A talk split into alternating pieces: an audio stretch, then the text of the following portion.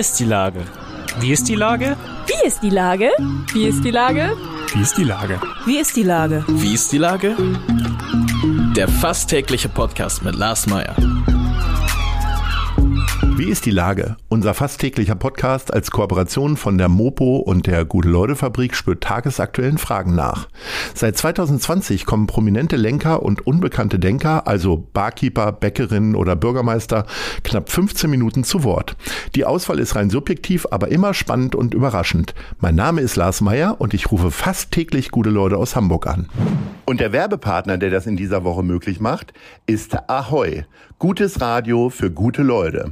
Der neue Radiosender für die Stadt Hamburg mit guter Musik, großartigen Podcasts und spannenden Beiträgen. Ahoy Radio nimmt seine Hörerinnen mit auf eine eigene Welle und schafft ein trendsetzendes Programm. Hört mal rein. Das war Werbung. Herzlichen Dank. Heute befrage ich die Schauspielerin Johanna Christine Gehlen. Ahoy Johanna. Ahoy Lars. Liebe Johanna, Johanna, du spielst aktuell im Stück Das perfekte Geheimnis am St. Pauli Theater. Die Handys werden bei einer Abendgesellschaft offen auf den Tisch gelegt. Schnell wird klar, alle haben doch mehr zu verbergen, als man glaubt. Die Situation eskaliert ziemlich schnell. Welche Geheimnisse hast du denn auf dem Handy? Ich glaube, da muss ich jetzt eine enttäuschende Antwort geben. Äh, kein Geheimnis. Wobei man natürlich nicht? Ich habe meine ja, Geheimnummern zum Beispiel, die für die Bank und so, habe ich alle verschlüsselt irgendwie auf dem Handy drauf. Ja, du nee, nicht? das habe ich nicht. Ich hab Kannst du merken? nee, ich, ja, ja, also einige habe ich nie aufgeschrieben und die, die ich aufschreiben musste oder irgendwie, die habe ich äh, auf Papier versteckt liegen. Ja, die Also ich werden meine, immer man im muss Ärmel mit natürlich- sich getragen. Man muss Ja. natürlich aufpassen, dass man die Dinge nicht so versteckt, dass man sie selber auch noch finden kann. Das passiert mir auch manchmal, dass ich dann Dinge verstecke und wie so ein Eichhörnchen. Also mit dem Handy und mit den Geheimnissen ist es ja so. Mm, Man muss ja auch mal fragen, was ist denn überhaupt ein Geheimnis? Ne? Also vielleicht äh, sag ich, nö, ist gar kein Geheimnis drauf. Und jemand anders würde vielleicht das eine oder andere in meinem Handy finden oder lesen und würde denken, oh, da habe ich aber was über die entdeckt oder rausgefunden oder eine private Seite gesehen oder so. Ist ja auch immer so. Also ich würde jetzt von mir aus sagen, mh, das könnte alles angeschaut werden, aber wer weiß, vielleicht entdeckt jemand ein Geheimnis, was ich so gar nicht sehe. Geht dein Mann. Sebastian Betzel manchmal an dein Telefon? Einfach, wenn es klingelt oder um dann äh, irgendeine Familien-App zu öffnen oder so? Ja, also es ist so, dass wenn ein äh, Handy, also das geht aber auch ähm, andersherum, also wenn seins auf dem Küchentisch liegt oder eben meins und das klingelt, dann schaut schon derjenige, äh, der dann da im Raum ist, drauf und sagt, ja, der und der ruft oder die und die ruft an oder da ist Ja. eine Nummer, weiß ich nicht, kenne ich nicht, soll ich rangehen. Das Ja. passiert schon und wir haben auch eine gemeinsame Geheimnummer. Mhm. Ähm, einfach der Einfachheit halber. Aber wenn ich jetzt äh, in einen Account gehe, in einen Nachrichtenaccount oder äh, irgendwie an sein Handy gehe, dann, dann kündige ich das an. Also ähm, es ist Mhm. jetzt nicht so, dass ich das Gerät einfach nehme und als mein eigen verwende. Das fände ich auch nicht okay, wenn ich ganz ehrlich bin. Wofür nutzt du denn dein Handy sonst noch so? Also mittlerweile nutzt man das Handy ja für alles mögliche, Online-Banking, irgendwie zur Orientierung, als Navigationsgerät, vielleicht auch als äh, mit einer schönen Radio-App versehen, wie auch immer.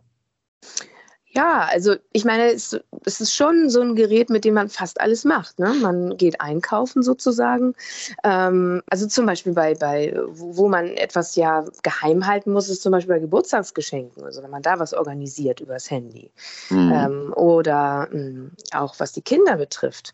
Da muss man immer aufpassen. Ähm, ansonsten äh, so, so Bankgeschäfte und so mache ich gar nicht mit dem Handy. Und schreiben, E-Mails schreiben. Ich bin eher jemand, wenn ich jetzt persönlich, richtig persönlich werde, dann, äh, dann mache ich das irgendwie telefonisch.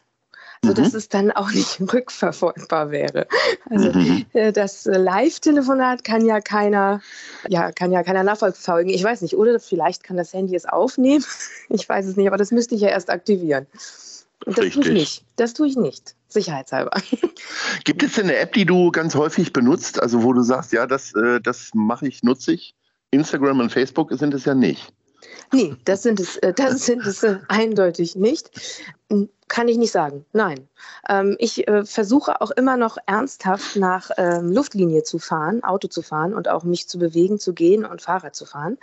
Ähm, mhm. Und ähm, ich versuche dieses äh, Google Maps und so weiter gar nicht so oft zu öffnen. Ähm, und ich nehme auch noch immer noch ab und an einen Stadtplan, weil ich habe mal eine Zeit lang äh, den Stadtplan wieder sehr, sehr viel zur Seite gelegt und habe mich doch wieder über die App nur leiten lassen. Ich habe gemerkt, das war, war doof. Also mhm. da kommt man dann auf einmal auch in so Situationen, ähm, wo dann auf einmal äh, Google Maps noch gar nicht weiß, dass äh, die Straße gesperrt ist, alles passiert. Und dann sitze ich, denke ich, warum, warum bin ich nicht einfach mal nach meinem Gefühl gefahren? Ich weiß, da hinten ist eine Sperrung, das muss ich umfahren. Und das ist so, ja, da merke ich auch, dass es dann einfach auch manchmal nicht gut genug ist oder fehlerlos genug und versuche mich da eigentlich wieder zu reduzieren. Das, ich bin schon wieder in der anderen Phase. So. Ja, Kommen wir mal zum Stück zurück, was ja, jetzt gerade beim genau. St. Pauli-Theater gespielt wird. Das perfekte Geheimnis. Wird einigen bekannt vorkommen, auch die Beschreibung. Es ist nämlich auch ein sehr erfolgreicher Film gewesen, der hier in Deutschland verfilmt wurde. Das Original kommt, glaube ich, aus Italien und ist dann irgendwie quasi quer durch Europa gereist, äh, was die Verfilmung angeht. Wie oft hast du dir denn die deutsche Version angeguckt?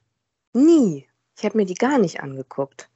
Es ist ja manchmal so, dass Dinge an einem vorüberziehen und dieser Film ist einfach an mir vorübergezogen. Ich habe den nicht im Kino gesehen und habe dann auch irgendwie nicht irgendwie in, in den Streamingdiensten oder so den angeschaut. Also nicht, weil ich den umgehen wollte oder verweigern wollte, sondern das war einfach ein Film, den ich nicht gesehen hatte. Und als wir dann darüber sprachen, dass wir vielleicht das Theaterstück machen wollen, dem Waller, ähm, Sebastian und ich, da war dann klar, dass ich mir auf jeden Fall nicht mehr angucken würde. Also, weil das ist immer so der Punkt, wenn man weiß, man macht was selber, dann hält man sich eigentlich purer und kreativer, indem man äh, Vorlagen äh, nicht, nicht anschaut. Ich habe mir den Französischen angeschaut. Oh. Ja, mhm. den habe ich mir angeschaut, aber das ist eben was ganz anderes. Man kennt die Kollegen nicht. Also ich kannte mhm. diese französischen Kollegen nicht. Und ich habe ihn mir auch im Original angeschaut mit Untertiteln und wollte einfach diese andere Sprache haben und wollte so dieses Gefühl haben. Das ist aber ein ganz anderer Vorgang, ob man sich einen deutschen Film anguckt oder eben auch die deutsche Sprache. Ich habe ihn eben nicht synchronisiert angeschaut. Und das war wie so, ja, das war eine andere Welt irgendwie. Das war weit weg. Und dass ich mir den, den, Deutschen, den kann ich mir irgendwann anschauen. Wenn wir dann schon mal so zwei, drei Spielblöcke gemacht haben, dann schaue ich mir den Deutschen an. Ihr spielt ja mit äh, sehr berühmten Kollegen an eurer Seite. Also neben der Mann ist ja auch noch Stefan Grossmann und Oliver Mommsen mit dabei. Ja. Äh, gebt ihr euch jetzt jeden Abend gegenseitig Autogramme? Oder äh, wie ist so das Gefühl, mit Fernsehkollegen auf einmal im Theater zu stehen? Also, also mit dem Oliver Mommsen habe ich ja selber sehr viel gedreht. Da hätte ich mir ja. dann auch schon vor Jahren anfangen müssen, Autogramme zu geben. Nö, tun wir nicht. Den äh, Stefan haben wir getroffen auf einer, auf der ähm, ja, Saison der Eröffnung vom ähm, Hansa-Theater letztes Jahr. Da wurde die Saison eröffnet und auf der Premiere hatten wir uns getroffen und äh, haben eben einfach sowieso Kontakt gesucht. Also man, man sieht die Kollegen um sich herum und hat ja selber, man ist ja selber Fan von Kollegen und auch Freunden. Ja. Und ich bin halt von beiden natürlich ein Fan, aber ich bin nicht wild nach Autogrammen. Ich spiele lieber mit denen. Schöner. Spielen heißt ja auch manchmal ein bisschen improvisieren. Wie sehr lässt Uli Waller das denn zu, dass ihr vielleicht noch mal so ein bisschen wegkommt vom Skript und von den Anweisungen? Also bei dem Stück ist es ja so, dass erstmal die Figuren gefunden werden müssen und dann geht es wirklich um Timing und um einen, man könnte das sagen, einen Flow. Ähm, das ist so ein bisschen, wenn man Stücke spielt, wo man auf die Bühne geht und einfach danach nicht mehr runtergeht ähm, also annähernd ohne Pause bis zum Ende bleibt. Das ist mhm. ja bei mhm. diesen ähm, Salonstücken oft so, weil die treffen sich ja wirklich für einen gemeinsamen Abend. Das finde ich auch so toll an dem Stück, dass wir ja eigentlich an einer realen Einladung teilhaben als Zuschauer oder, äh, oder, oder eben ja auch als Schauspielerin. Man fühlt sich so, dass, als ob man auf eine Party geht. Und ich fühle mich auch, wenn ich auf die Bühne gehe, so, als würde ich auf eine Feier gehen. Und das Improvisieren, das ist eher in den Proben, dass man guckt, wo, was ist eigentlich mit der Figur, was kann ich mir da erlauben, was für, äh, was für Seiten hat die. Und da ist Uli Waller total frei. Der ist ein solcher Schauspieler, Regisseur. Der besetzt einfach die Rolle mit Menschen, wo er weiß, dass ich will diesen Menschen da ja sehen. Ich will ja nicht jemand anders haben, sondern genau diesen Menschen. Und dann lässt er einen wirklich machen und gibt einem in den emotionalen Abläufen die Tipps. Aber ausprobieren kann man sich bei ihm komplett. Nur wenn wir jetzt spielen abends, ist es so, dass es schon auch ein Stück ist, was sich extrem nur gut spielen lässt, wenn sich alle an Verabredungen halten, weil eben sieben Leute auf der Bühne sind. Das darf man nicht vergessen. Das spielt alles ineinander, der Text fließt ineinander. Und ich glaube, so mancher Witz erzählt sich auch nur, wenn es, wie, wie gesagt, fließt. Jetzt musst du äh, diese Woche jeden Abend quasi auf der Bühne stehen. Hamburg hat frei und ist in den Ferien. Quält dich das ein bisschen oder freust du dich darüber, dass die Stadt ein bisschen leerer ist? Also ich freue mich immer über eine leere Stadt, ob ich spiele oder nicht. Ich, ich weiß nicht, es ist, äh, wenn man ein Stück gerade, ja, so ein Baby praktisch gerade geboren hat und äh, das fängt jetzt an zu leben, dann möchte man es ja auch äh, spielen. Also man möchte ja jeden Abend dann auch dieses Stück spielen und ich freue mich einfach darauf. Und vielleicht ist es auch äh, ganz schön, dass äh, die Stadt gerade Urlaub hat oder freier ist, weil die Leute, die dann kommen, vielleicht auch sehr entspannte Abende haben. Ähm, und das Wetter tut dem Kiez gut, wenn man da abends noch sitzen kann. Also ich denke, das ist die richtige Zeit für das Stück. Jetzt äh, spielt ihr noch bis zum 4. Juni fast ununterbrochen und dann geht es erst im November weiter. Wie sehr wirst, wirst du denn aus diesem Stück dann rausgeworfen? Wie lange müsst ihr dann nochmal wieder proben? Also normalerweise, das ist ja üblich im St. Pauli-Theater, dass man so, ähm, so Spielblöcke hat und die liegen auch gerne mal äh, noch länger auseinander als jetzt diese beiden, also als ein halbes Jahr. Und ähm, dann ist das so, ja, das ist, man nimmt das, man nimmt das Skript, man nimmt das Buch und setzt sich dahin. Man hat sich viel aufgeschrieben. Es gibt auch immer Aufnahmen, also äh, eine Videoaufnahme einfach äh, oder einfach eine Filmaufnahme, wo dann einfach kann man mal reinschauen. Die ist dann nicht toll äh, geschnitten, sondern da gibt es einfach nur eine Kamera, die wird während der Vorstellung ähm, auf, äh, die guckt einfach auf die Bühne und dann gibt es ein allgemeines Bild und man kann sich orientieren, weil man auch mal länger die Vorstellung nicht gespielt hat. Aber man muss sich richtig vorbereiten und wir machen dann gar nicht groß Proben. Da wird dann vielleicht ein Tag ähm, einberaumt, aber das äh, mehr ist da auch nicht drin. Das St. Pauli Theater hat sehr viele Produktionen und wenn ich mir vorstelle, die würden für jeden Spielblock immer eine Woche Proben wieder, Wiederaufnahmeproben machen, das wäre, glaube ich, logistisch gar nicht möglich. So ein bisschen Urlaub hast du ja dann doch tagsüber, denn äh, was gibt Schöneres, als in eine Eisdiele zu gehen? Und da sind wir jetzt schon bei der Top 3. Ich möchte gerne von dir deine Lieblingseisdielen hören. Fangen wir mal bei Platz 3 an. Also die liegen absolut in meinem Kiez.